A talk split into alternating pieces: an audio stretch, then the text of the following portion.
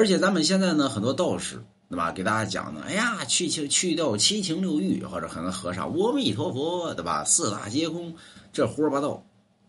人活着为了成功，啊，要救济天下。救济天下之人，没有说哪个去去掉七情六欲的。一个人如果说去掉七情六欲，这人就完犊子，对吧？有人说如来去掉七情六欲，那成佛了，胡说八道，对吧？如来怎么去掉七情六欲？如来没生孩子，没娶媳妇吗？去叫七情六欲的人就完了。你不信，我给你讲。你看，咱们都看过金庸笔下有部小说。叫什么叫《倚天屠龙记》啊？不是不是，叫《天龙八部》，对吧？你看这《天龙八部》里边，什么人能耐大呢？乔峰，对吧？乔峰爱谁呢？爱那个叫什么？叫什么来？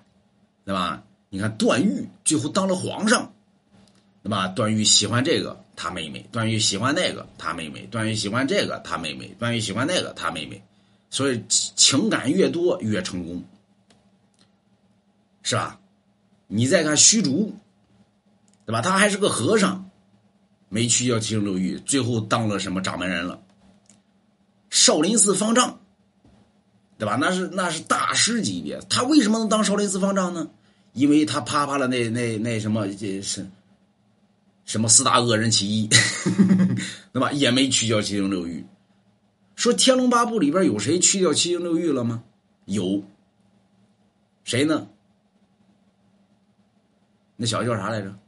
南慕容，慕容复。你看那慕容复，对吧？一天跟个傻子似的。身边呢有个美女，王语嫣。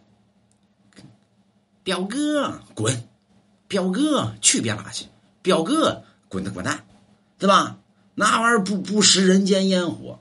你看最后死多惨啊！不是最后败多惨。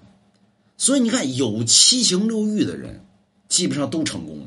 没七情六欲的人，最后都失败。为什么呢？作为一个人，都必须得有七情六欲。如果你要没有七情六欲，那你就不配当个人，那你当然就成功不了了。